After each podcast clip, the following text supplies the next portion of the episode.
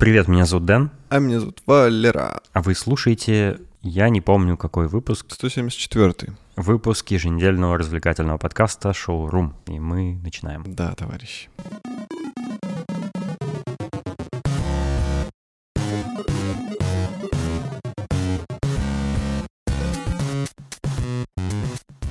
Я не подготовил никакие темы для этого выпуска, поэтому, скорее всего, он будет по большей части импровизационный, но почему так произошло? Мы обычно накапливаем какие-то с тобой впечатления, записываем их и говорим о них, рассказываем нашим любимым слушателям. За последнюю неделю у меня ничего настолько не происходило, что я даже не знаю, о чем рассказать. Представляешь? Да, такое бывает. Все мы люди не у всех э, что-то происходит. У меня, у меня по большей части такое. То есть обычно ты что-то рассказываешь, что-то рассказываешь, а я такой, да-да. И у меня просто, как обычно, работал всю неделю, и ничего не происходило. Ну, э, у меня тоже, в принципе, неделя была такая м- спокойная в целом. Единственное, что вот там будет небольшая история про трудных людей. Mm-hmm. Разомнемся немножко, я расскажу, что у меня случилось. Давай. Uh, у меня есть кап капсульная кофемашина. Я давно хотел такую, мне потому что нравится способ приготовления кофе такой. Это очень удобно, быстро, просто. Да, это дороже, чем самому варить кофе, и дороже, чем некоторые другие способы приготовления. И качество кофе, да-да-да, я знаю, что там в этих капсулях какие-то опилки и отходы, и какашки, и вообще все подряд. Типа это неправильный кофе, такой пить нельзя. Я в курсе всего этого. Но мне норм. Вот, и я пробовал, я покупаю периодически в продуктовых магазинах эти капсулы для чтобы пить кофе, потому что я, я часто и много пью кофе, и без кофе мне жизнь кажется не сладкой. Ну вот, я решил попробовать разные всякие, взял несколько разных видов. Взял одну коробочку капсул, которые я до этого не пробовал, и оказалось, что они в три раза больше, чем капсулы, которые влазят в мою кофемашину, и я не понял вообще, куда такие девать. Э, и я решил не возвращать их, потому что это геморрой, ну, там надо, типа, оформлять возврат, еще ждать возврата денег, и вообще непонятно, верну, ну, можно ли их вернуть и все такое. И я подумал, что, ну, они там каких-то смешных денег стоят, я подумал, что, ну, и фиг с ним. Но я подумал дальше, я, я как-то сидел вечером, мне пришла в голову мысль, а что если я их расковыряю и достану оттуда, собственно, кофе и как-нибудь э, заварю его самостоятельно, без кофемашины. Вот я расковырял их все, там внутри оказался совершенно обычный молотый кофе на вид э, и на запах. И я вот э, заварил сегодня этот кофе, и оказалось, что его вполне можно пить. И сегодня я взял эту стакан с кофе, разрезал чайный пакетик, насыпал туда кофе и пролил кипятком через этот чайный пакетик, как, ну, примерно по принципу, как э, капельные кофемашины работают. Вот, получился такой обычный вроде кофе, но у него немножко слабоват вкус, видимо, потому что нужно специальную там температуру, и вообще кофемашины, когда вот эти капсульные работают, они под давлением вроде как там как-то воду прогоняют через эти капсулы. Но, короче, пить можно. Я вот подумываю э, купить в продуктовом магазине такое ситечко для заварки чая, знаешь, и просто в него засыпать и заваривать. ну, в итоге вот попытался как-то решить эту проблему. Вот все, что у меня произошло интересного за неделю. Я считаю, что ты должен эту историю изложить э, в письме и отправить в компанию, которая производит именно те капсулы, которые не подошли, и угу. они сжалобятся и пришлют тебе еще одну кофемашину, чтобы ты смог э, правильно насладиться их капсулами. А тебе магазин Доктор Head прислал уже аудиоинтерфейс, который ты хотел? Ну так а это ты им отправил выпуск? Это Россия. Нет, я не... Да я что-то не знаю. Наверное, я выше этого. Может быть, ты просто ленив? Может быть, может быть. Либо просто не хочется очередные какие-то диалоги с ними вести, потому что у меня настолько впечатление противное от них осталось.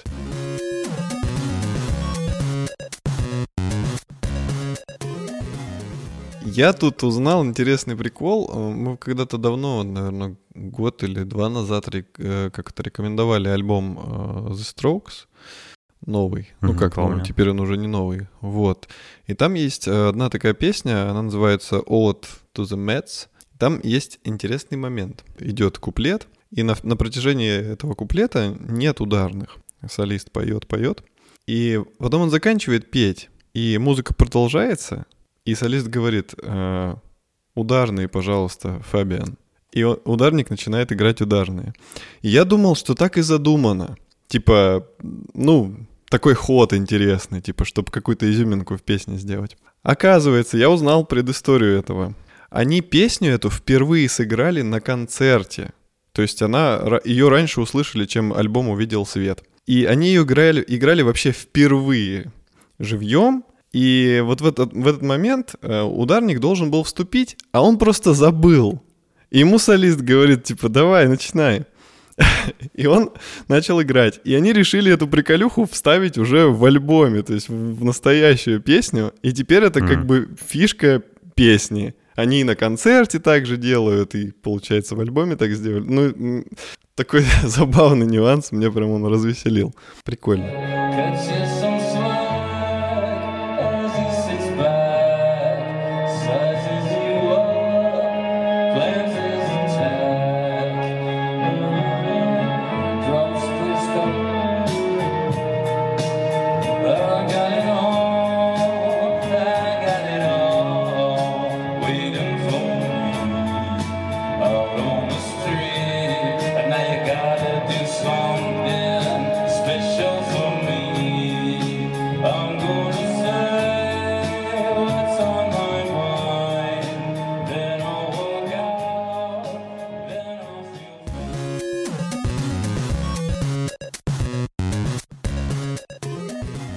Вот, а еще, еще вчера я в очередной раз посмотрел фильм «Старший сын». Мы его тоже уже обмусоливали в каком-то выпуске. Я говорил, что... Недавно я... довольно. Ну, как? Год-то точно прошел. Да? Да. Мне, казалось, это выпусков 5 назад было. Нет, это знаешь, когда было? Когда ты еще жил возле Сибмола.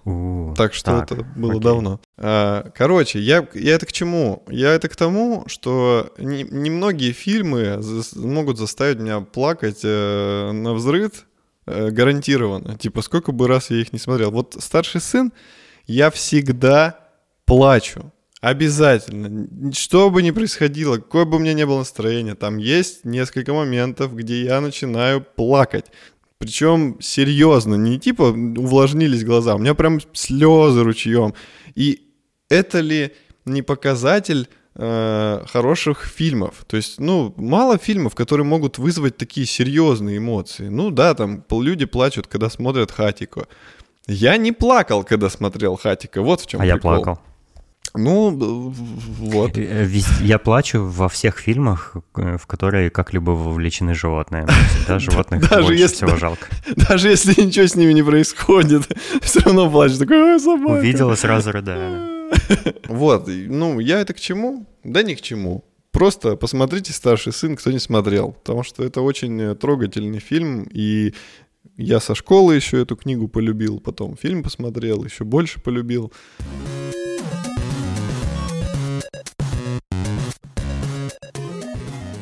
А такая тема сегодняшнего выпуска будет называться она «Трудные либо тугие люди». Наверняка э, тугие не Особенные в плане... люди. Да, тугие не в плане каких-то их определенных частей и эластичности. В смысле физических параметров, да? Да-да-да. Тугие в плане вот, вот когда с ними ведешь диалог. Наверняка многим встречались такие люди, Э, которые вроде нормально общаются, производят впечатление адекватных людей, но в ходе диалога ты понимаешь, что они как будто бы тебя понимают, но при этом очень сильно тупят. То есть ты им говоришь, они такие, да, да, да, да, я понимаю, но на самом деле они не понимают и делают все совсем не так, допустим, как ты их попросил.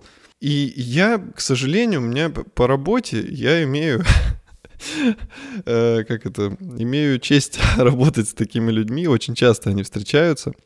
В основном, конечно, это более старшее какое-то поколение, но есть и люди там, не знаю, 40 лет. Я вот что-то не могу вспомнить, э, когда в последний раз мне такие люди попадались, хотя вроде как попадались. Но я думаю, попадались, просто так сходу трудно подобрать. Ну вот, а у меня, ну вот у меня вот такая сфера, как бы часто я встречаю по работе этих людей. И вот э, из недавнего вот у меня есть, э, как бы, как это сказать, в фирме, с которой мы работаем, есть ее директор. И он как бы такой директор, типа, что он и директором работает, и в то же время он может там что-то помочь на производстве, какие-то там вопросы еще порешать. Ну, то есть, типа, мастер на Человек швейцарский нож. Да, да. Я таких людей уважаю. У нас, собственно, фирма как бы тоже на этом строится, потому что я, я тоже могу и красить, и могу что-то и по документам, и резать пленку, и все на свете. Поэтому как бы я к нему относился хорошо. Ну, я и сейчас, в принципе, неплохо отношусь. Но вот он очень трудный. Трудный, но при этом инициативный. А это гремучая смесь. То есть, э, допустим, ты ему говоришь что-то, он такой, да, да, я понял, я понял. Начинает, хватается что-то делать, но делает это неправильно, у него не получается. Он такой, да блин. Поспешишь, людей насмешишь. Да, да, да, такой, да, да не, ну типа не так надо было делать. Или он начинает э, тебе объяснять, что, что ты неправильно ему объясняешь, а вот он знает, как делать, и начинает делать так, как он думает надо делать. И у него ничего не получается. И он такой, ну да, да, да, неправильно. Правильно, надо, как ты говоришь, делать надо было. И вот на это, на это, получается, уходит очень-очень-очень много времени, пока вы придете все-таки ну, к какому-то итогу правильному, которого, ну, который ожидается. И тут я хочу привести прямо историю, которая произошла э, у нас э, буквально вот на днях. Э, я отвез ему... Это человек, который занимается изготовлением различных знаков, типа, ну вот дорожных знаков или каких-то информационных. Я ему привез на ремонт э, старые знаки на которых э, покрытие, э, ламинация, она из-за солнца и температур вспучилась и начала как, как шелуха шелушиться. Шелуха шелушиться. вот.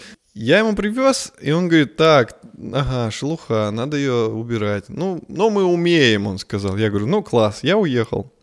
Э, через день или через два он такой звонит, ну что-то ничего не получается, я, говорит, не могу ее отодрать. Типа, мы вот все перепробовали, никак она не счищается. Я такой, Как блин. же это они умеют-то тогда? А вот, вот, да. То есть он сначала скажет, а потом уже как бы это. Я говорю, ладно, у меня есть смывка. Давайте попробуем смывкой. Потому что, ну, там можно как бы от песка струить, но тогда оцинковка э, с, с металла уйдет, а это нельзя, он начнет ржаветь. Поэтому надо как-то, ну, деликатно это все сделать. И я говорю, у меня есть смывка. Намажем смывкой, может быть, э, ламинация отклеится, а может и подложка отклеится, и мы сможем уже на все чистенькое. Все. Он такой, хорошо. Привезли смывку. Он намазал, все круто, все оттерлось. Окей, говорит, зашибись. Попрощались. На следующий день он такой, ну, говорит, первый хорошо вышел, а вот второй что-то не получается, щит. Давай, типа, подъезжай, будем разбираться, в чем проблема. Я приехал. Он говорит, ну вот, типа, почему-то здесь пузыри какие-то, говорит, пошли, а тут клей не оттирается. Я говорю, ну, блин, я не знаю. Начали думать. Он такой, все, я знаю, что надо делать. Витя, у нас горелка есть? Витя, неси горелку. Я такой, блин, уже мне что-то это все не нравится. Ему, ему этот работник приносит горелку, он такой, так, как она работает-то, блин? А, во, кнопка, кнопка, кнопку надо нажать. -то. Ага. А что ничего не происходит? Да не, я знаю, сейчас, сейчас такой. И вот, вот это все долго. Он не знает, но вроде пытается знать. это все выглядит со стороны глупо. Вот этот тупняк. И, и куча времени уходит. И он такой, так, так, кнопку я нажал. Чё? А, надо поджечь. Неси, говорит, спички, Витя. Витя приносит спички. Я, так, я уже чувствую недоброе. Она зажигает спичку, и все, в следующую секунду я вижу просто вот атомный взрыв, как показывают. Вот это вот вспышка просто. Я успеваю кое-как отскочить. Вспышка вспыхивает, э, быстро гаснет, и я вижу, как стоит этот чувак. Вспышка вспыхивает, а шелуха шелушится. И чувак этот стоит, держит этот баллон, и у него рука от локтя до конца в огне. Мы все стоим, смотрим, как у него горит рука, и не знаем, что делать. То есть, ну, всегда... Тряпкой потушить ну, надо. Ну да, наверное. да, вот э, всегда кажется, что ты знаешь, что надо делать. Но когда это происходит, ты, происходит оцеп... оцепенение, и вот в итоге получается так. Мы все стоим, смотрим, как у него факел вместо руки горит. Хеллбой. Да, потом уже как-то начинает мозг соображать. Он, короче, этот баллон бросил на пол, э, этот поджигал, поджигатель от баллона рассоединился, он перестал э, гореть. И, ну, ему руку потушили. Он такой стоит, да, плохая, типа, была идея. У него рука голая была или в одежде? Голая, я тебе больше скажу, он, он там в трусах по производству обычно ходит. Ну, таких, типа, шортах очень, очень откровенных. Там очень жарко, они так, потому а что... что, ожог-то был или что? Да не, на самом деле, оно, видимо, как-то, ну, не успело до кожи дойти. Оно снаружи обгорело, волосы обгорели, а рука, ну, ожога нет. Повезло ему. Да, повезло, но как бы проблему-то мы не решили. Классный специалист. Такому только и поручать работу, да. Или, допустим, я ему скинул заказ э, на работу. Директор. Да, директор. Я ему скинул заказ на работу, и он такой, да, да, я все понял, ага, все, завтра макеты вышли. Я говорю, хорошо. Через две минуты звонит такой, слушай, ну вот этот пункт я не понял, это что, а, а вот это что? И я понимаю, что он даже не смотрел письмо, он его начал смотреть при мне. А когда он мне до этого звонил, он мне так сказал, как будто он уже все посмотрел, все, завтра макеты. А тут он при Это мне. ваш подрядчик, что ли, какой-то? Да, да, суп. А что вы не, не прекратите с ними работать, если они такие Хорошие цены. и глупые? Хорошие цены. Сейчас, сейчас это очень большую роль играет. Не, да в целом они хорошо работают, то есть у них нормально все получается, но просто человек очень трудный, а я с ним раньше как бы меньше общался из-за того, что у него был потрясающий менеджер Николай. Я всем сердцем его любил. Он реально просто с полуслова понимал, что я хочу, а потом он как переводчик уже этому своему директору объяснял. И я как бы эту фазу отношений с директором миновал раньше, а сейчас приходится напрямую общаться, и это просто невыносимо. То есть я теперь вместо Николая должен ему все разжевывать. Хорошо, что ты не вместо Вити, который носит спички и горелки и всякое такое. Ну да. Ну, короче, вот э, в этой фирме там, в принципе, все нормальные ребята, вот кроме директора. Я надеюсь, он не слушает. Короче, вот э, такие тугие люди, и по, по жизни их очень много встречается. И ты понимаешь в такие моменты, что ты, ну, то ли умнее, то ли ты способнее объясняешь вообще, ну, какую-то задачу. Ну, еще, может быть, ты профессионал, а он не профессионал. Ну, видишь, Если это... ты знаешь, как работать с красками, покрытиями, оцинковкой и всякой отмывайкой, а он не знает, ну, это говорит о том, что он просто не профессионал. Ну да, но видишь, это же не только вот в какой-то рабочей сфере происходит. Это может в обычной жизни произойти, там, не знаю, в магазине, допустим, там, с продавцом ты что-нибудь говоришь. Они тоже бывают тугие. И ты тоже стоишь и думаешь, господи, ну я же вроде все тебе объяснил, все разжевал. Нет, все равно какие-то вопросы, все равно какие-то тупники. И в такие моменты я не понимаю, может они угорают просто над тобой таким образом. Типа, типа смотрят, как ты доходишь там до белого коленя, пытаясь им все это объяснить. Или они Трудно реально... думаешь? Ну да, ну какие-то по-любому есть наверняка. Ну, по большей части, к сожалению, наверное, все-таки они реально такие трудные, и мне жаль их.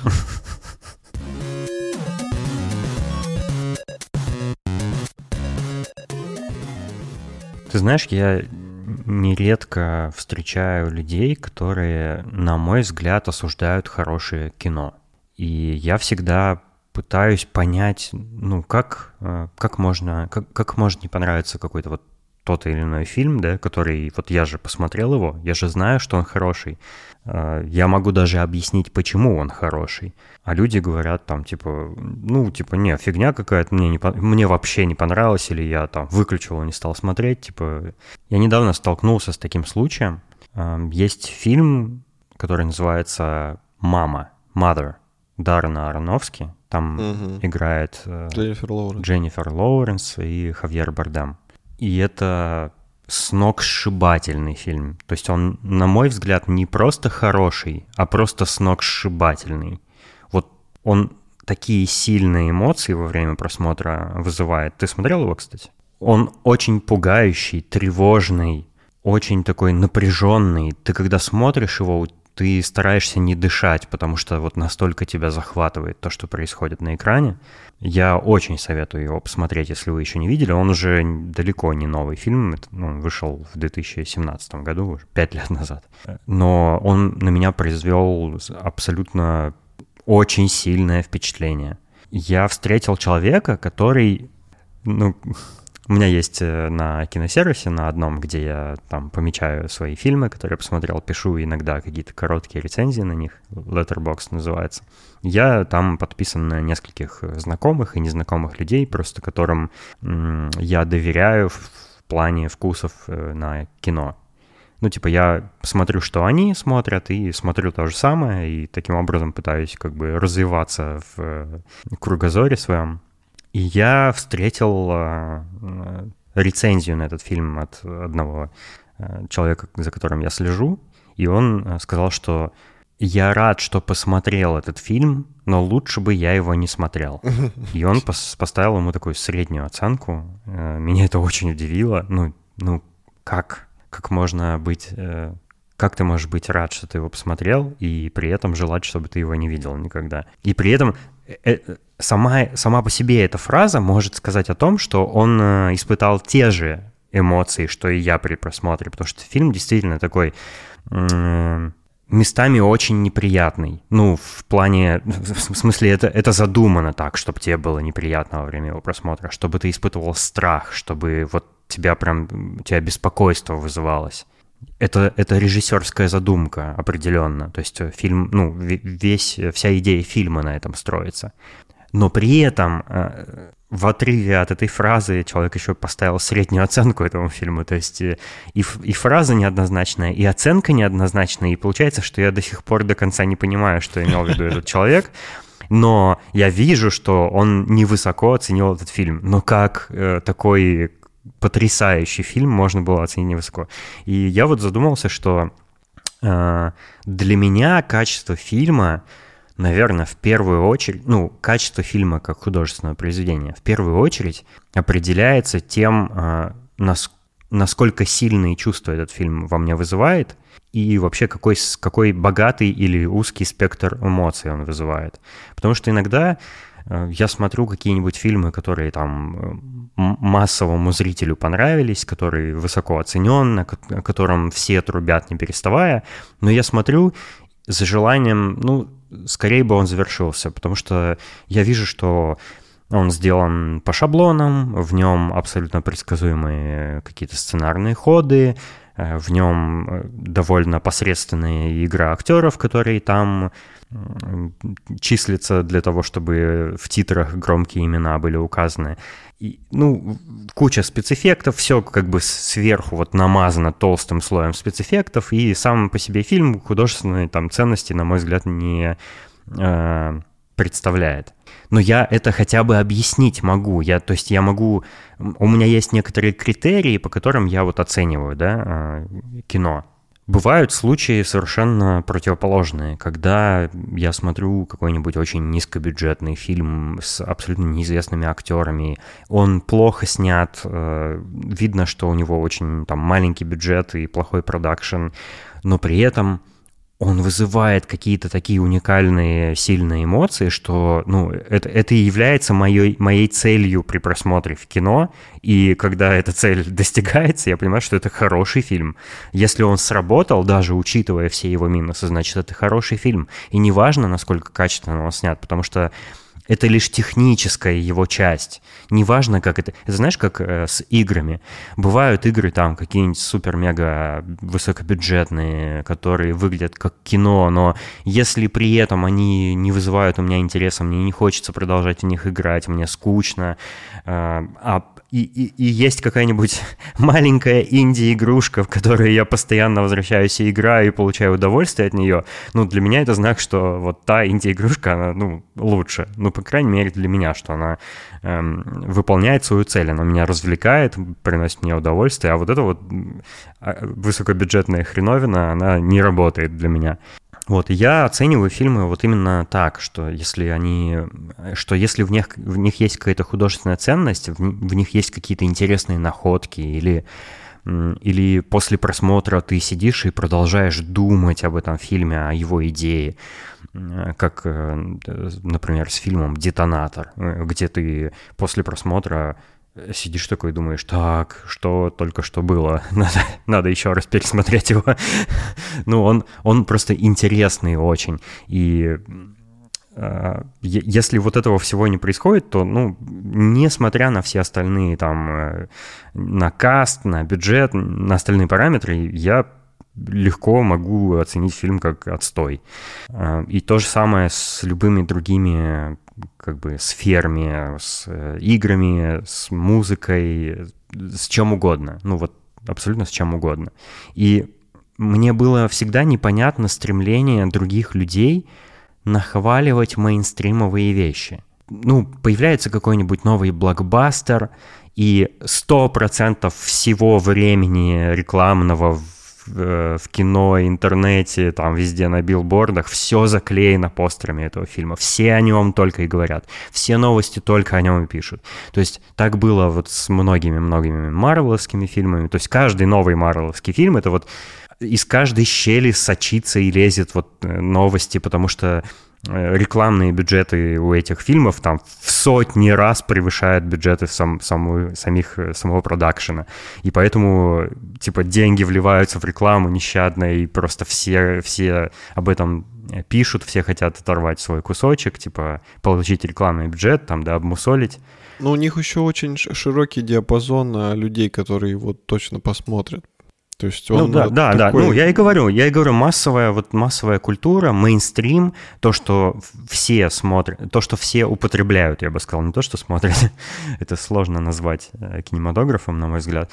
Но мне всегда было непонятно, зачем э, вставать на сторону вот такого. Э, то есть это же это же конвейерное кино. Или, или если речь не о кино, а там об играх или о чем-то еще, это же конвейерные продукты. Они же сделаны, ну, а, как сказать, я только что хотел сказать, что они сделаны типа только ради выгоды, но, конечно, все делается ради выгоды. Все кино делается, все, э, все кино это бизнес. Но некоторое кино, сним... Э, авторское какое-нибудь, оно снимается с какой-то задумкой, с какой-то идеей. То есть если у режиссера, там, не знаю, или у какого-то создателя фильма есть какая-то своя задумка, вот ради которой он снимает это кино, это само по себе ценно. Это значит, что ему есть что сказать. Он хочет э, какую-то новизну внести в кино, как-то особым образом его снять, какой-то очень хитроумный сценарий показать, или там не знаю, вывести актеров на новый уровень игры,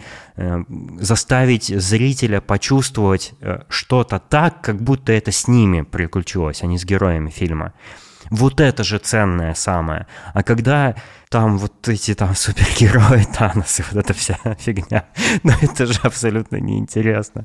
Ну, я как бы, я понимаю любителей комиксов, которые которые там много лет да, читают комиксы, как не знаю, где они их добывают, особенно российские любители комиксов, потому что у нас либо какое-то переводное говнище к нам попадается с искаженным смыслом и все такое, либо они что, PDF-ки что ли качают? Короче, это очень, очень странно. А вот мне, кстати, мне, кстати, кажется, что э, почему русские так э, любят всякие марвеловские фильмы, как раз из-за того, что у них нет доступа к комиксам.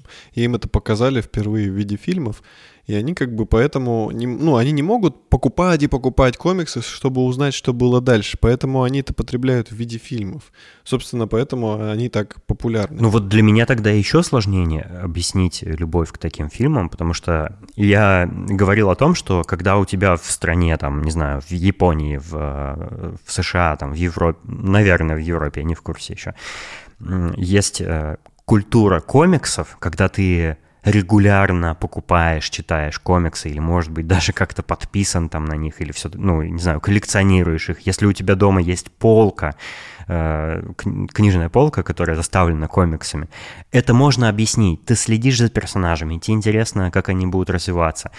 Ты, может быть, даже прослеживаешь, что вот комиксы были торт, а фильмы уже не торт, и ты вот недоволен ими, но ты продолжаешь следить, потому что тебе важно Э, как бы охватить все, да, о любимых персонажах. Я это могу понять, я, возможно, в каких-то областях я тоже так зачем-то слежу, Э, но когда вот этой культуры нет, когда комиксы не предшествовали просмотрам фильмов, как можно защищать эти фильмы, я не, не понимаю, потому что, ну, они, ну, они глупые, они откровенно вот глупые, э, большинство вот этих всех фильмов. То есть они, да, они захват, они в каком-то смысле они тоже выполняют свою цель. Они захватывающими бывают, зрелищными, бесспорно, смешными, но все равно я не вижу достаточной ценности в них для того, чтобы вот, не знаю, советовать э, какой-нибудь супергеройский. Не обязательно супергеройский, это я сейчас сфокусировался на конкретном одном примере, но таких фильмов полным-полно. Мне кажется, это зависит в первую очередь от того, какой человек, какое у него было воспитание, что, что ему прививали. Вот, допустим, я э, с детства мне прививали чтение. То есть я в детстве очень много читал. Я начал читать э, где-то в 4 года уже серьезные нормальные книжки.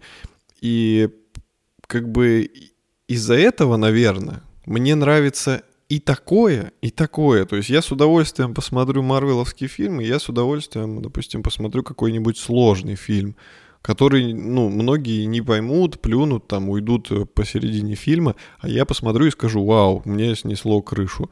То есть, э, поэтому, наверное, и смотрят люди там только зрелищные там боевики и Марвел, и Форсаж, и вот это все. А кто-то не может их просто вообще выносить. То есть это, наверное, какое-то общее развитие, ну, в какую сторону ты Знаешь, я, я иногда мозг. там советую кому-нибудь э, посмотреть э, какой-нибудь крутейший триллер, а мне говорят, блин, да ну, триллер, типа, я не люблю такое. Ну, как, Какое такое? Я тебе же не жанр целый советую, я тебе конкретный фильм советую. Он классный, хорошо снят, впечатляющий, выдающийся там, ну просто совершенно прекрасный фильм. Да, он в жанре триллер снят, но что значит я не смотрю такое? Какое Слушай, такое, блин? А ну, я это, могу... это э, странная такая, сейчас э, закончим мысль, это странная предвзятость к жанру. Я, когда смотрю кино, мне вообще абсолютно не важно, какого оно жанра. Я хочу получить эмоциональный опыт, я хочу проследить за интереснейшей какой-то историей. То есть мне вот, вот такие штуки важны, ну, experience важен.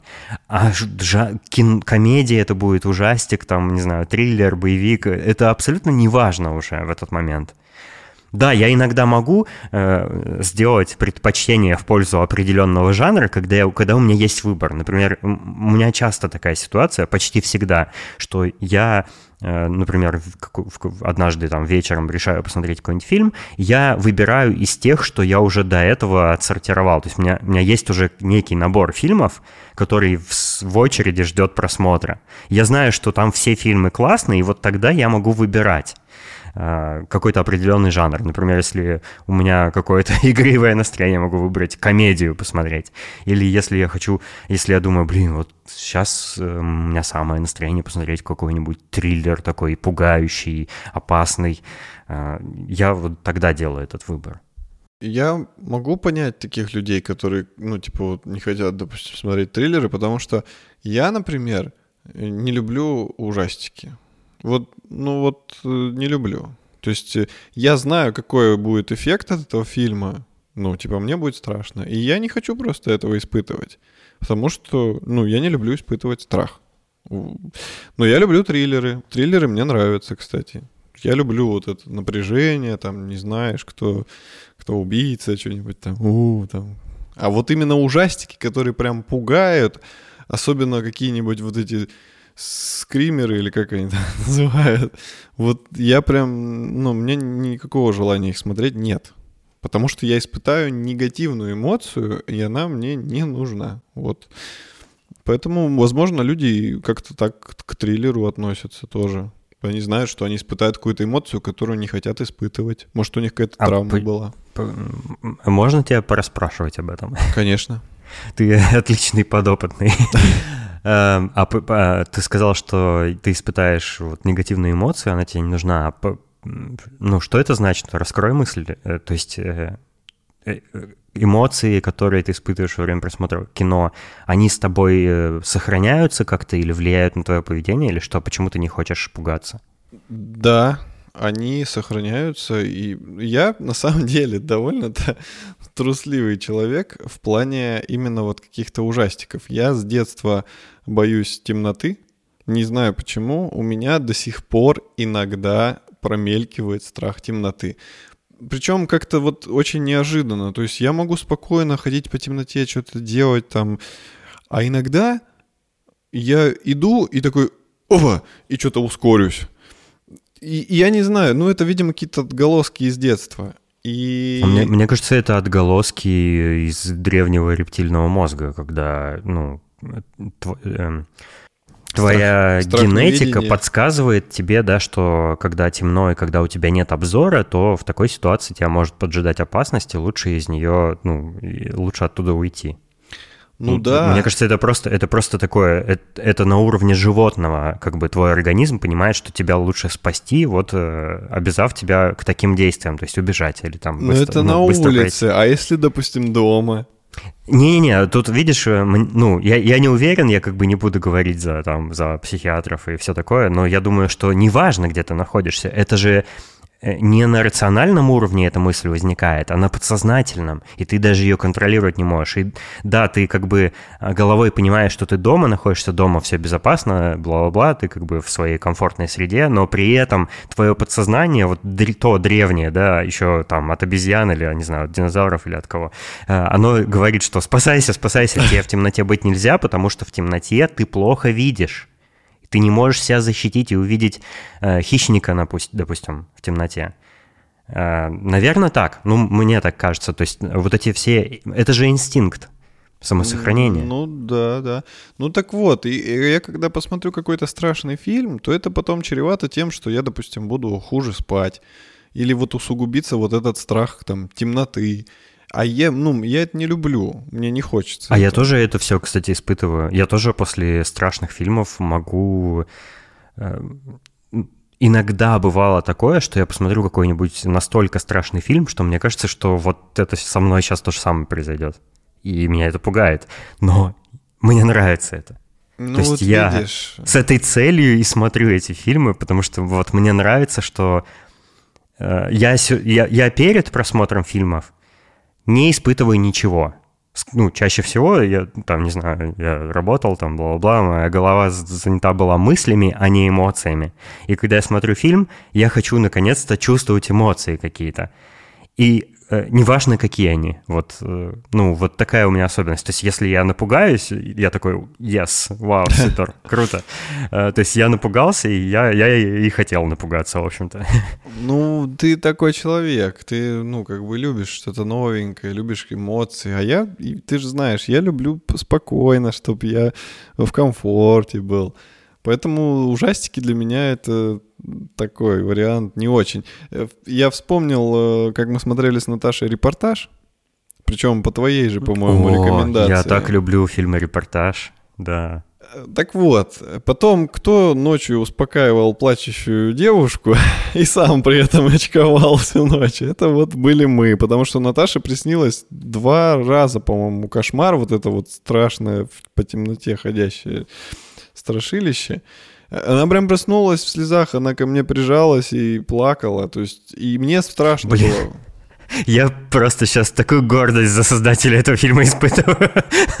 Они, они, они э, добились своего. Да, да что добились-то? Ну, мы не такие уж смельчаки, чтобы нас было трудно напугать. Мы, в принципе, такие впечатлительные. Блин, репортаж, кстати, надо пересмотреть. Такой крутой Ну ладно, я понял, я понял, да. Э, вот э, видишь, для меня просто из-за того, насколько разные у нас подходы да, к кино и как по-разному мы испытываем ощущения, у меня возникает такое непонимание, типа, а как, ну вот я же вот так их воспринимаю, а как можно их не любить, потому что они такие классные. Ну, ну, люди разные. Да, интересно.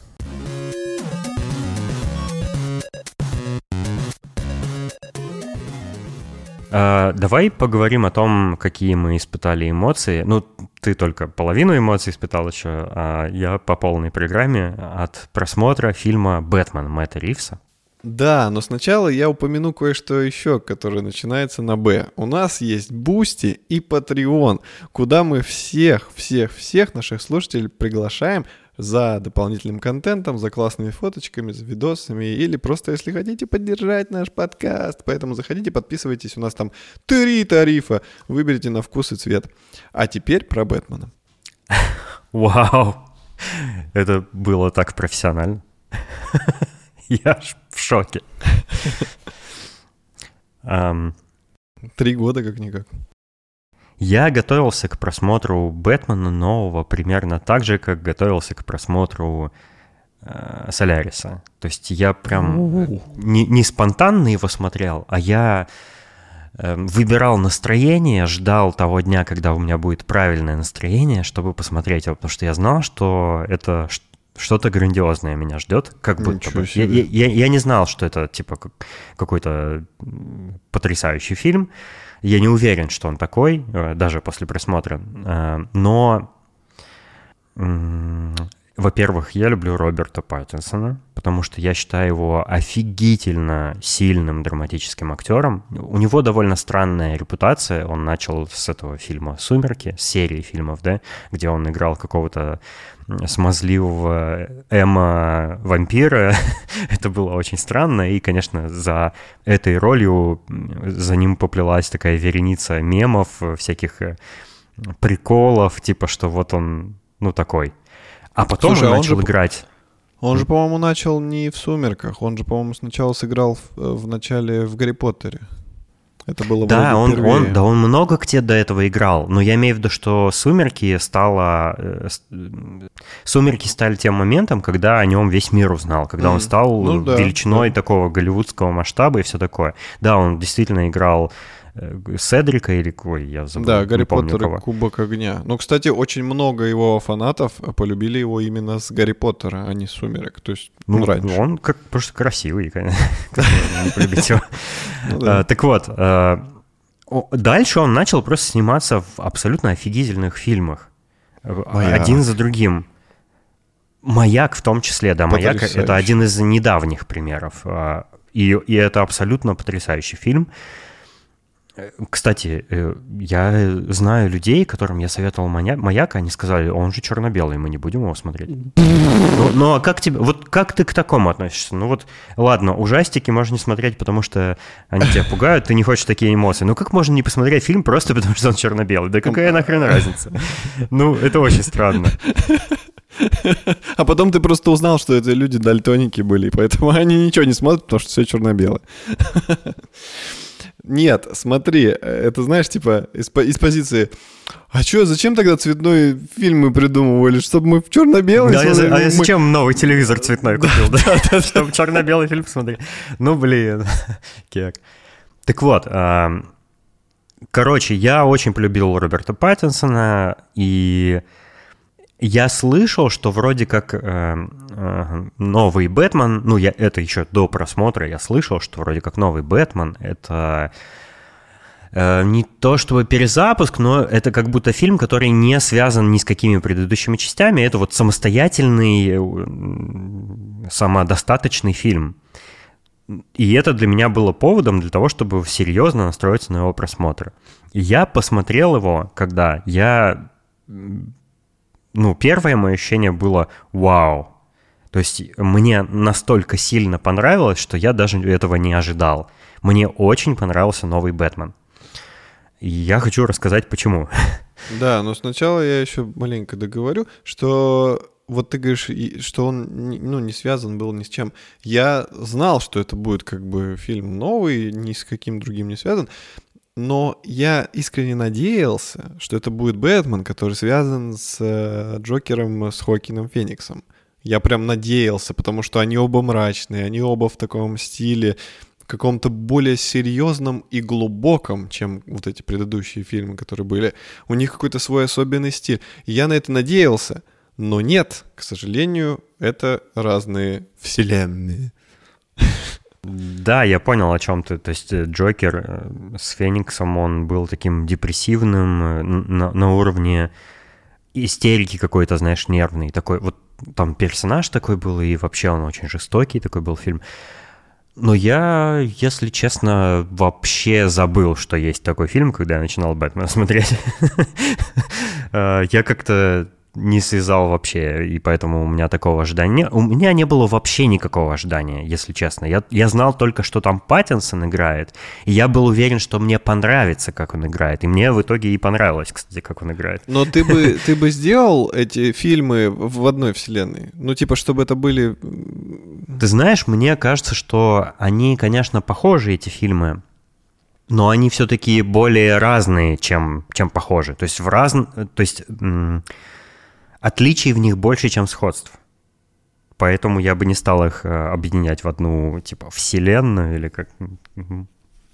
Не, ну ненавижу, ну, я уже мне... ненавижу слово вселенная, мне уже тошнит от этих всех мультивселенных. Видишь, видишь, они не должны, по идее, быть похожи. То есть, если бы они были по стилистике еще одинаковые, то тогда фильм про Бэтмена, он бы не был выигрышным в плане там визуала, еще чего-то. То есть они могли уже потом, допустим, когда Джокер бы встретился с Бэтменом, они могли это уже объединить в какой-то там третий стиль.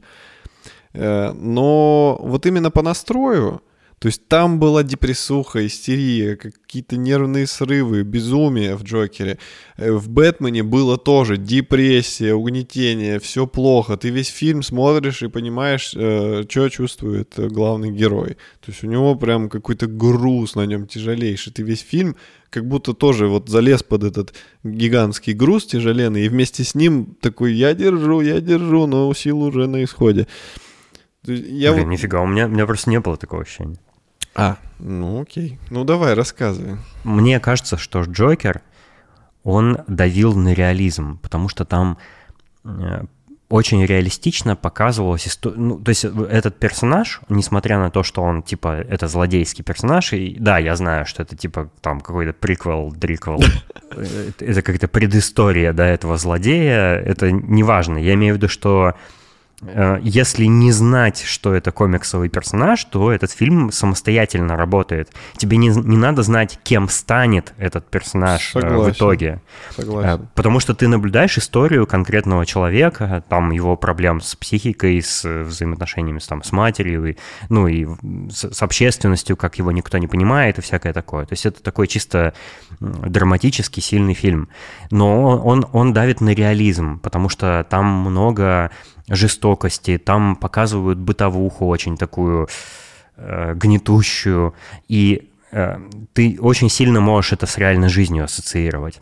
В то время как Бэтмен, как мне показалось, он больше э, кинематографичен, то есть он э, не старается не старается вот такой связи со зрителем создать, ну, как на мой взгляд. Потому что там есть, не знаю, там у Бэтмена есть какие-то технологии, которых не бывает. Эм, там есть какие-то моменты, которые нереалистичны. Единственное, что я увидел в Бэтмене, вот из такого прям какого-то э, комиксового, нереального, это вот эти вот камеры, встроенные в линзы, которые у него были. А остальное, в принципе, вот у него был вот этот э, костюм для скайдайвинга. То есть такое в жизни есть, да, он мог так сделать. И как он классно шмякнулся об мост. То есть, ну, вот, скорее всего, в жизни так бы и произошло. А, допустим, в другом фильме про Бэтмена он бы там спикировал на, на Не, своем ну, видишь, плаще а... и приземлился как супергерой. А тут, тут он пёзнулся. Тут все-таки много, много нереалистичности всякой. Например, когда он э, упал на мост, он каким-то чудом выжил. У него потому что есть технологии, суперкостюм, который защищает, бла-бла-бла. Ну, блин, ну, ну откуда, откуда? У него есть какой-то э, диковинный автомобиль, который... Кто его произвел? Кто, кто сконструировал? Я кто знаю, инженер? Кто. То есть, ну... Э, ну, э, это как люди, кто знает вообще что-то про Бэтмена, это у него есть э, работник Wayne Enterprises, он, собственно, был в, Нолов, в Нолановской трилогии. Я не помню, как его зовут, но они разрабатывают разные технологии, собственно, для, для, для армии, для всего. А этот человек, он просто эти технологии, зная секрет Бэтмена, он их ему передавал в пользование. То есть это в любом Бэтмене объясняется. Короче, я к тому, что да, можно всему объяснение там придумать, но это не становится более реалистичным от этого. Я имею в виду, что элементы киношности там присутствуют и очень много. Этот человек э, всегда побеждает во всех драках, никогда не умирает от каких-то типа падений, там, взрывов и всего, все, там, выстрелов. Ну, да, да. Например, например, у него бронированный костюм, и там очень много показывают, как в него стреляют, там, чуть ли не в упор из автомата и всего такого, ему хоть бы что. Но вот почему-то так сложилось, что никто не попал ему в лицо, никто не выстрелил ему в глаз, например. Ну, типа, э, вот такие всякие нереалистичные моменты там есть. И, опять же, эти технологии, ну, вот это вот, э, вот эти его линзы, это, ну, это абсолютно невозможно, нереально Согласен. совершенно. Согласен. Так же, как его э, костюм там непробиваемый и вся, всякие разные другие вещи. Это, это не важно. Я, я имею в виду, что они, эти два фильма, Джокер и Бэтмен, они на разных каких-то плоскостях. То есть один, он э, погружает в бытовуху и в реализм как раз для достижения Э, максимального сопереживания этому персонажу. А у второго такой цели нет. Он показывает историю супергероя Бэтмена, который там защищает город, и там есть вот этот момент, когда они потом с женщиной-кошкой в итоге расходятся. Она там свою цель преследует, она остается в Готэме, чтобы его защищать, бла-бла. Ну, типа, такой, э, типа, не знаю, момент патриотизма какого-то. Э, мне очень понравилось, э, что в этом фильме, вот как ты говорил про Солярис, когда ты останавливаешь на паузу, типа там каждый, э, каждый кадр как будто картина красивая какая-то. А в Бэтмене мне показалось, что здесь почти каждый кадр, если ты ставишь на паузу, он похож на комик-стрип, на кадры из комикса потому что там всегда такие ракурсы были, всегда такое освещение. Вот когда э, Бэтмобиль ехал, его с такого ракурса показали, что если вот заскриншотить его и обрисовать и сделать его рисунком, то получится просто кадры с комикса.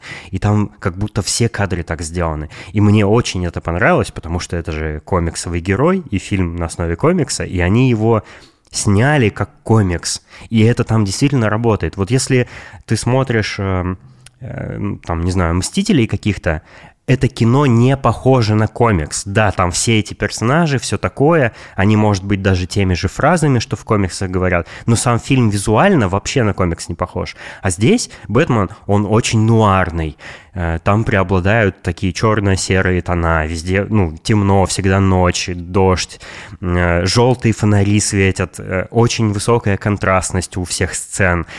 И это очень похоже на комиксы про Бэтмена, потому что там точно такие же визуалы, и это очень впечатляет. Мне вот э, операторская работа и как бы вот вообще визуальная часть фильма э, крайне понравилась. Я не то чтобы прям любитель нуаров, но я могу оценить, типа, э, стремление вот воссоздать такой эффект. Это очень круто, на мой взгляд. И Еще я слышал от э, тех, кто смотрел этот фильм, что вот им не понравилось, как Бэтмен там дерется. Типа, что он э, неповоротливый какой-то, и бои там какие-то, ну, не мастерские, скажем так. То есть там драки какие-то неуклюжие. А мне показалось, что это наоборот круто, потому что э, ты как раз понимаешь, что Бэтмен вообще-то, ну, он вообще-то в такой броне, в непробиваемой для пули из автомата, а, в какой-то в этом резиновом костюме, ну попробуй так подвигаться. То есть мы видим, насколько ему тяжело эти драки даются, несмотря на то, что да, он в них во всех побеждает и все такое, ну, потому что у него вот у него есть этот импульс, это стремление, он хочет найти там убийц своих родителей. Э, это придает ему сил, но он преодолевает и все, все вот эти препятствия в виде его там снаряжения, да, и это видно по дракам, и э, это, это вот как раз противоположное то, что я, э, тому, что я говорил, но драки, они как бы более реалистичные, они более как в жизни выглядят потому что там нет э, каких-то отточенных там кунг-фу приемов, когда за одну секунду происходит там пять движений, и попробуй уследи, там и все супер-мега динамично. Э, там такого нет. Да, там немножко неуклюжие, медленные драки, но это круто, на мой взгляд. мне этот тоже аспект понравился. И мне э, музыкальное сопровождение понравилось, потому что оно настолько э, э ну, вообще весь саунд-дизайн этого фильма настолько вписался в кино, что я не могу даже его отделить как-то от, от кино. То есть я не могу оценить отдельно звук, потому что вот настолько он слился с картинкой, с происходящим на экране, что для меня это вот не, неотъемлемые части друг друга. Это, и это здорово, потому что это ну, органичности добавляет. Э, что мне не понравилось, там есть некоторые какие-то глупые моменты. Я не знаю, зачем они сделали э, женщину-кошкой, э, женщину-кошку, похожей на Холли Берри. Ну зачем? Почему они такую актрису подобрали? Зачем они намеренно сделали ее вот такой? Она же в комиксе не такая. Ну да, учитывая, что, по-моему, в каком-то из, из Бэтменов э, она была блондинка. Да, я тоже помню это. А, например, Но... в, э, в Нолановской трилогии там э, была Энн Хэтуэй, она была брюнетка, и она не была темнокожей. Мне кажется, все-таки это как-то в угоду толерантности, может быть, опять же, что там, в принципе, персонажей... Нет, послушай, послушай, там, в принципе, как бы и комиссар Гордон темнокожий, хотя он в комиксах ни разу не темнокожий. Там вот белый мужчина с усами. Вот, а здесь они его делали темнокожим. Женщина-кошка, ну, возможно, эта отсылка была все-таки к версии Холли Берри, к, к тому фильму. Да, вот э, мне тоже так показалось, потому что они даже очень сильно похожи как-то. Ну, вот именно вот в костюме, как бы со стрижкой, с цветом кожи, да, как-то вот прям очень похожи стали. Я, кстати, вот такая мысль возникла. Для меня важнее, как актер может сыграть, чем то, какого цвета у него кожа. Э, я думаю, что когда актеров выбирают, они же проводят кастинги, ну, кроме каких-то отдельных случаев, когда роль специально пишется под определенного актера. Но тогда э, тот, кто, ну, сценарист или там режиссер или автор, не знаю чего, э, он э, заранее актера уже знает и знает, на что он способен, да, он нацеливается именно вот его использовать в кино. Но в остальных случаях, когда подбирают актеров, они же сравнивают и выбирают того, кто лучше всех подойдет на роль. И если там какой-то комиссар... Я вообще не... Что за комиссар Гордон? Ну, я помню, я, я понял, о ком ты говоришь, но я как бы не знаю, какой он там был в предыдущих фильмах, потому что это настолько мне неинтересный персонаж. В Нолане его играл Гэри Олдман, например. Ну вот, то есть в Нолановском фильме там он э, лучше себя показал на касте, на кастинге, чем какие-то другие кандидаты, видимо. А здесь вот э, чернокожий актер показал лучше, ну то есть почему нет? То, Думаешь, если бы был просто... Что был кастинг, и люди приходили слушаться? Я уверен, что так было. А как без кастинга? Ты же в титрах видишь кастинг. типа, там есть э, кастинг режиссер, э, как это, кастинг директор, который отбирает людей, которые устраивают прослушивание, да, они же пробуются. Даже очень э, громкие и знаменитые актеры, они все равно проходят кастинги часто. Слушай, потому ну что, тогда... ну, Потому что у тебя есть, допустим, ну, несколько кандидатур, да, кто-то, у кого, кто-то запросит больше бюджет, ну, гонорар, кто-то меньше, а, у кого-то одни особенности актерской игры, у кого-то другие. Тебе нужно посмотреть, кто впишется под эту роль, потому что у тебя уже есть роль определенная, а я уверен, что комиссар Гордон не писался под, а, под актера, потому что этот персонаж еще из комикса. И выбирали актера именно на его роль, уже исходя из того, какие есть возможности на рынке. А, Слушай, интересный, конечно, момент. Но я могу вот что сказать. Э, Зои Кравец довольно слабая актриса. Это прям женщина-кошка.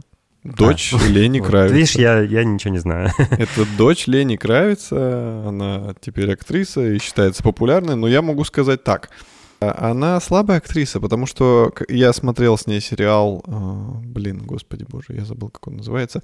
Неважно. Короче, про хозяйку магазина пластинок я смотрел с ней сериал, и она абсолютно точно так же играет в Бэтмене. То есть просто один в один, мимика, какие-то повадки, движения. То есть я от женщины-кошки в ней увидел только то, что она очень сильно виляла бедрами, когда уходила или приходила. Вот э, женщина-кошка, кстати, вот мне не понравилось в этом фильме. То есть, если вот женщину-кошку вообще убрать полностью всю ее сюжетную линию из этого фильма, то фильм лучше станет, на мой взгляд. Зачем она вообще она там нужна? Очень она слабое даже, звено. Она же там не, она там никакой роли не играет, ну, существенной для сюжета. Она же там ничего не делает. Она просто там что-то немножко помогает, что-то там общается и целуется, и ну, всякое такое. И, ну, подвозит его на мотоцикле. Ну, Господи, ну зачем? Ну, То есть какой-то лишний... Возможно, возможно, Холли Берри просто уже там 75 лет или сколько ей она запросила огромные гонорары, они такие, не, лучше эту Зои Кравец позовем. не знаю. Не, ну, э, Холли Берри хорошо выглядит, но, конечно, не, ну, уже не, не на 20, там, 5. Она уже женщина старая кошка. Она уже женщина с кошками. Вот еще один, по-моему, крайне, крайне глупый момент был. Вот самый глупый. Я не знаю, ты успел его увидеть, потому что ты еще не досмотрел фильм а, или нет. А, там есть момент, когда а, Бэтмен разговаривает с женщиной-кошкой, и она берет кошку, жив, настоящую живую, животное, кошку, и садит там к себе куда-то в люльку мотоцикл, типа, и с ней уезжает. Ну, зачем? Там, ну, понятно, что это женщина-кошка. Ну, зачем вы показали кошку? Ну, это так глупо. И это вообще было неуместно. Типа, она там... Вот если ты просто замажешь в фотошопе каждый кадр с этой живой кошкой, то как бы вообще ничего не поменяет. Ну зачем они это сделали? Это как бы, знаешь, как пасхалка какая-то выглядела. То есть так глупо. О. Ну ладно. Мы простим этому фильму его небольшие огрехи. Мне показалось, что Бэтмен новый, он ближе к э, старым-старым фильмам с Бэтменом, когда там еще э, играл там какой-нибудь Вэл Килмер, типа того. Вот к тем фильмам ближе, потому что они тоже были такие мрачные, нуарные. Все-таки Нолановские Бэтмены, на мой взгляд, стали более блокбастерными какими-то, там взрывы на каждом шагу, все такие крутые, этот Бэйн такой качок крутой, ну все такие крутые, какая-то вот кру- крутизна брызжет прямо из этого фильма. А этот нуарный, мрачный, черный, строгий такой какой-то, и вот мне очень понравилась вот эта отсылка к старым э, экранизациям как будто они пытались вот повторить или сдел... переосмыслить ее. Слушай, ну да, Бертоновские Бэтмены, они были мрачные и в чем-то какие-то, знаешь, какие-то со скорбью, а и в чем-то, наоборот, какие-то гротескные. То есть, допустим, часть, где был э, Человек-пингвин э, с Дэнни Девита, я когда смотрел, мне, ну, у меня прям очень много какого-то сочувствия к нему было, жалости, и в то же время отвращения, что он иногда как-то себя вел так противно, когда он там женщину-кошку пытался соблазнить, чтобы она с ним что-то сделала интимное. Вот. А здесь есть вот тоже вот эта мрачность, но они убрали э, гротескную составляющую. То есть она вот уже... Это как от Нолана чуть-чуть взяли, э, серьезности, а от Бертона взяли мрачности, короче. Ну вот что-то uh-huh, такое. Uh-huh. Я, кстати, счастлив просто по-настоящему, что пингвины не сделали реально похожим на пингвина, потому что мне всегда это казалось каким-то полным бредом.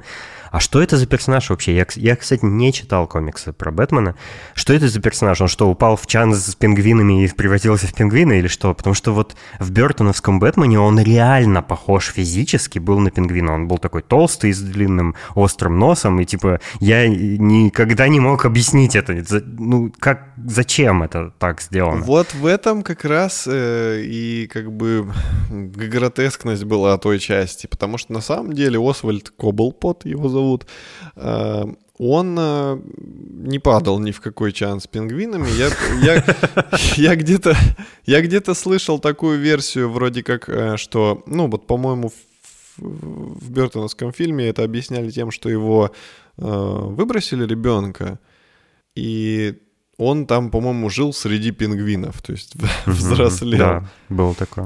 Вот. А почему у него такая внешность была, я не знаю, но вот в обычных, э, ну, там и в комиксах, и в каких, допустим, есть сериал «Готэм», э, там он э, не выглядел как пингвин, он, ну, он, он чем-то был на него похож. Например, вот в Готэме у него была травма ноги, и поэтому он специфически ходил с тростью, и это выглядело немножко похоже на походку пингвина. Ну и он любил еще какие-то такие костюмы, типа фраков.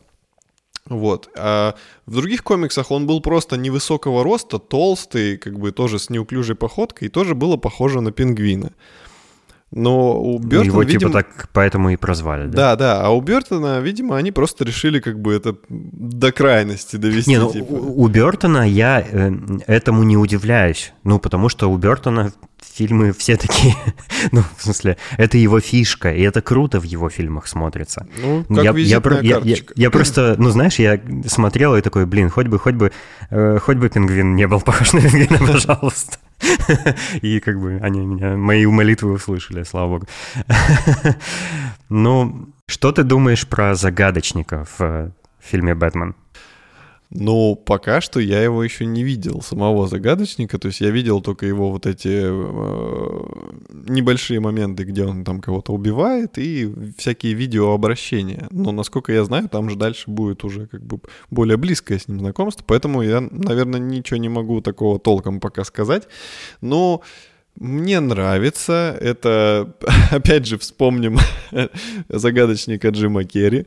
Там это было комический персонаж, который был со всеми вот этими кривляниями, вот этими...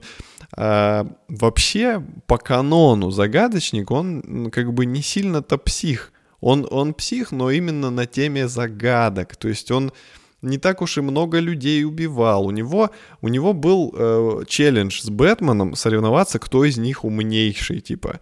И под, поэтому он постоянно Бэтмена давил всякими загадками. И не такими дурацкими, как они показаны, например, в этом фильме. Потому, ну, они какие-то, не знаю, вот они взяли какие-то самые клишешные загадки, типа, вот он символы, расшифруй символы, блин.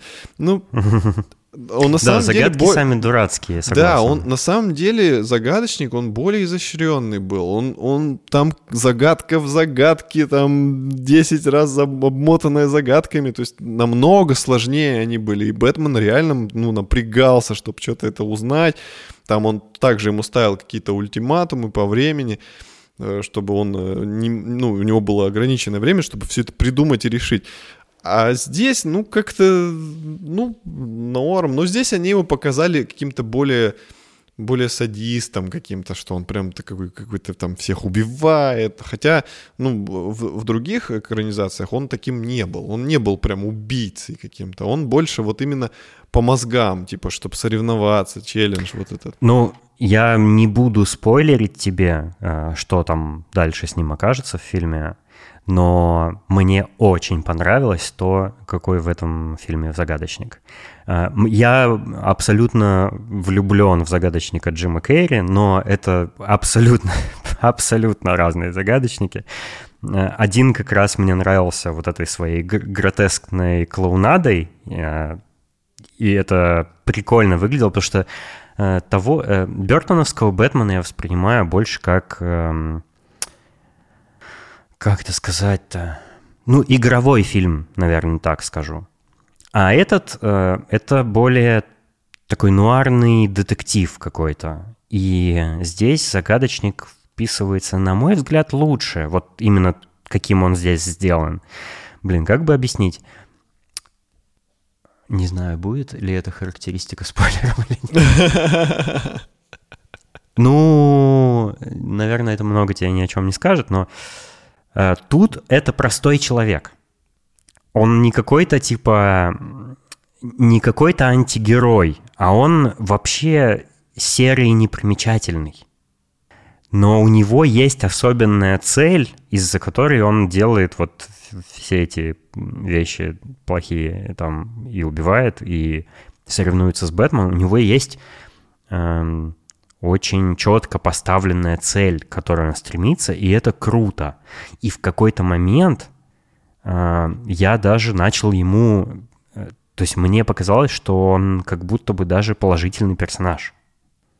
Вот. Э, Я не ожидал этого. Но в итоге он не очень положительный, оказывается. Но есть такое, знаешь, ты как будто симпатией проникаешься к нему из-за того, какая идея за, всего, за всеми его преступлениями стоит. Как будто, ну, конечно, никакая цель не оправдывает убийство, но его как будто бы пытается. Блин, как объяснить? Понимаешь, да, о чем э, речь? То есть как будто вот если бы он не впадал в крайности с убийствами посторонних людей, то его цель можно было бы объяснить вот э, его преступление можно было объяснить его целью. Слушай, ну на самом деле многие злодеи, э, так уж если прикинуть, они у них у всех есть какой-то свой э, мотив, и по большей части он у многих начинался как что-то обычное. Просто обстоятельства доводили этих людей до крайностей именно, и они уже начинали творить всякую дичь. Вот, поэтому, ну, типа, вот у Джокера, да, он же тоже как бы вроде нормальный это был мужчина, да, у него были проблемы, у него была болезнь, но его общество довело до такого состояния, что он выпустил вот это э, страшное свое нутро и начал творить уже безумие. Потому что его все ненавидели, ну, мы все смотрели этот фильм. А что касается загадочника, загадочник, э, в принципе, насколько я знаю, у него предыстория такая, что он был нормальный чувак. То есть он, он просто там любил загадки. Например, в сериале «Готэм» он работал в полицейском участке. Э, я не помню, был он патологоанатом или он был просто каким-то там э, бумажным клерком. Но он был в Готэме, он был влюблен в какую-то девушку, которая тоже работала в полицейском участке, а у нее был парень. И это был продажный коп, и его это бесило, и он пытался как-то, э, ну, рассказать ей, что тот чувак плохой на самом деле и у него ничего не получалось, и, ну, вот такими безобидными методами, и в итоге он уже начал как бы больше на темную сторону переходить, чтобы все-таки достигнуть своей цели вот в виде этой девушки, чтобы ее добиться. И, в принципе, э, в сериале «Готэм» он периодически был положительным героем. То есть даже когда он уже свернул на скользкую тропу, он все равно очень много помогал э, там всяким хорошим людям, и Поэтому, ну, наверное, его нельзя прям до конца относить к чему-то плохому. Сериал «Готэм», кстати, мне очень понравился. Там э, рассказывается именно э, истории злодеев всех. А сам Бэтмен там еще мальчик. То есть молодой пацан. И его воспитывает... Ну, ну, типа, начинается с того сериал, что убивают э, родителей мальчика, и дальше идет рассказ больше про комиссара Гордона как раз, и про взросление мальчика и становление всех вот этих злодеев вокруг него. Это, кстати, интересно, потому что мы с Наташей смотрели, и там каждый герой, каждый злодей, там и, и пингвин, и загадочник, и женщина-кошка, и все. Там э, как бы показано было, что с ним произошло, как, как они стали такими, и это прикольно. Ты не помнишь, в каком году э, сня... э, Бертон снял своего Бэтмена? Потому что я в школе учился, а в младших классах, по-моему. Оказывается, Бертоновский Бэтмен был снят в 1989 году. Прикинь. В году, когда ты родился, да. Не, я не знаю, это первый фильм про Бэтмена или нет, но это Бертоновский Бэтмен. Это первый, который я посмотрел. А, вообще, ты знаешь, в каком году Бэтмен появился как комиксовый персонаж? Ой, очень, там, в каких-то 60-х. В 1939 Прикинь. Да ему уже под сотню лет почти. Прикинь. Ну, ему под 80 лет уже. А, наверное, в 60-х это, это я про тот, э, про фильмы про Бэтмена, где у него там еще трусы поверх костюма желтый, и он такой смешной и не особо-то в, в форме мужчины. Такой просто как будто обычный мужик натянул лосины. Я всегда так угораю, когда вижу эти кадры. Просто два мужика, которые смешно надели одежду. Но история, эта история до сих пор, ее до сих пор э, экранизируют, и она до сих пор актуальна. Это удивительно, потому что ну вот смотришь, и это выглядит как абсолютно ну, современный, такой немножко фантасмагоричный, какой-то гротескный, нуарный, но все-таки сюжет э, ну, современный как будто, правильно? А, а этому Бэтмену больше, чем нам. В несколько раз. Потому что проблемы, которые, проблемы, которые описываются в фильме, они на все времена. То есть это будет и через 100 лет, и через 200 лет. Просто Бэтмен там уже будет такой экзоскелет, там бионическая рука, киберпанк. Но это удивительно. То есть э, у, у него такая история длительная. То есть вот столько живет этот персонаж. Ну, как сказать, живет. Я имею в виду в художественных произведениях. Что это прям ого-го.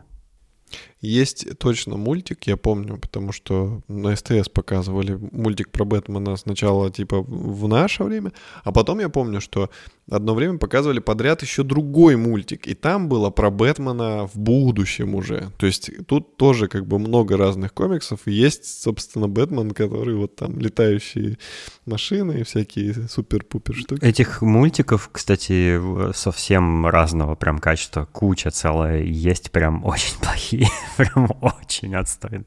Я видел некоторые. Э, по поводу летания — на меня, кстати, очень сильное впечатление произвел момент, когда он полетел. Потому что э, он, он там стоял на какой-то горгуле или где-то на высоте, на крыше небоскреба. И я такой, он, он, он полетит сейчас, он сейчас полетит. Ну, то есть он, эм, у него же нет суперспособностей, и все, э, все, что он творит, он делает либо с помощью своей экипировки там, и каких-то таких более-менее высоких технологий.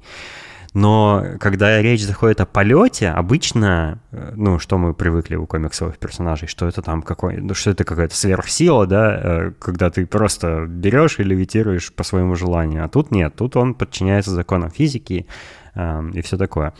И когда он был вот на краю крыши, я такой, «А, он сейчас полетит. и он просто прыгает и пикирует, и показывает его полет. И у меня аж мурашки, если честно, по коже пробежали.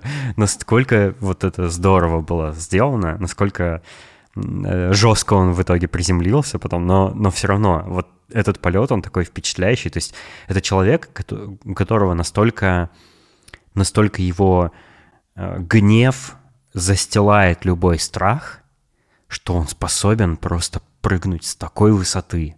Всего лишь в этом костюме как Белки это называется? Вингсют.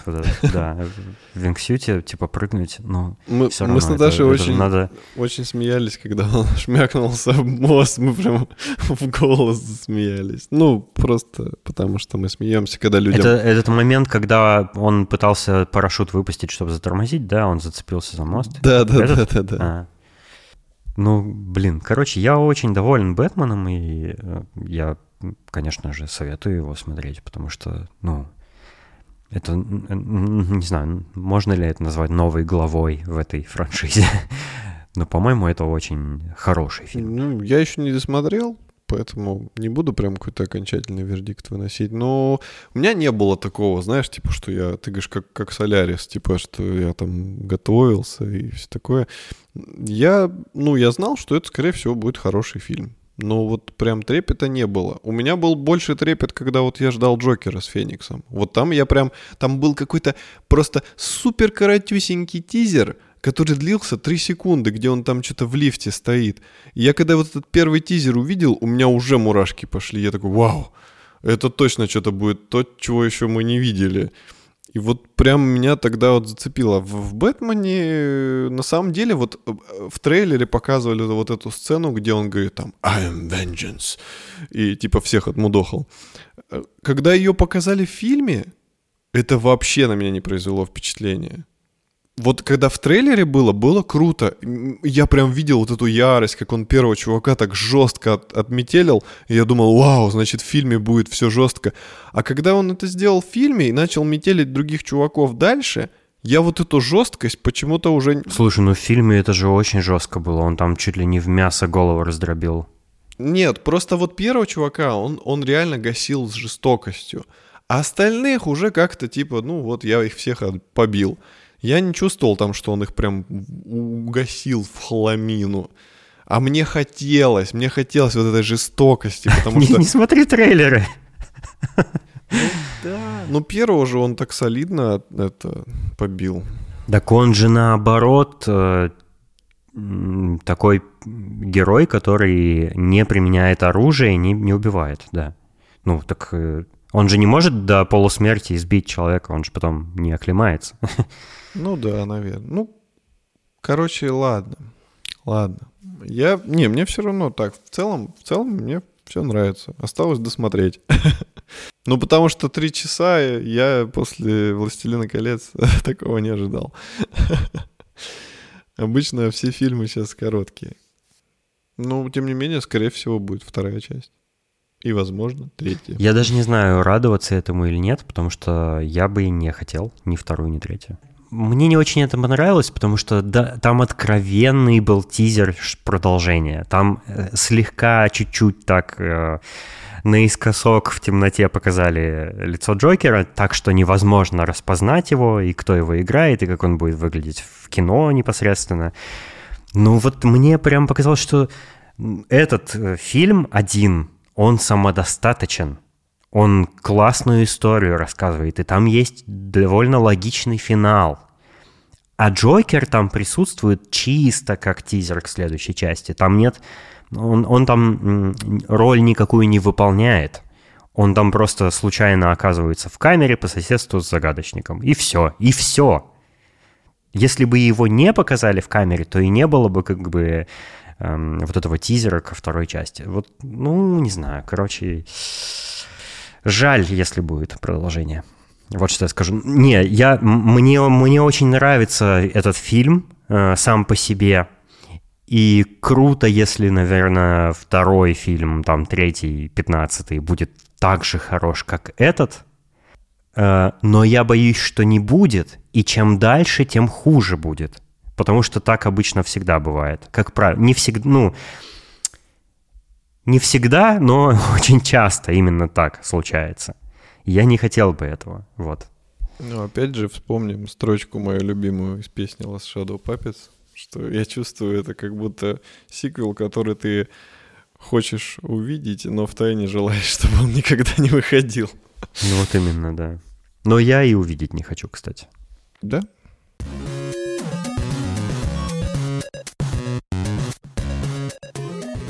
Мы нежно за ручку приглашаем вас войти в наш чат в Телеграме, где тепленькая атмосфера подогревает блинчики наших сердец. И приходите, э, собака, шоурум, телеграм. Ну, короче, там. Можешь хоть правильно назвать хоть раз? Никогда, никогда. Это, это, это я никогда не запомню. Короче, ссылочка будет. Э, шоурум подкаст, просто шоурум подкаст. Это же просто. Шоурум подкаст. Э, это будет все ссылочка в описании. Заходите, общайтесь с нами.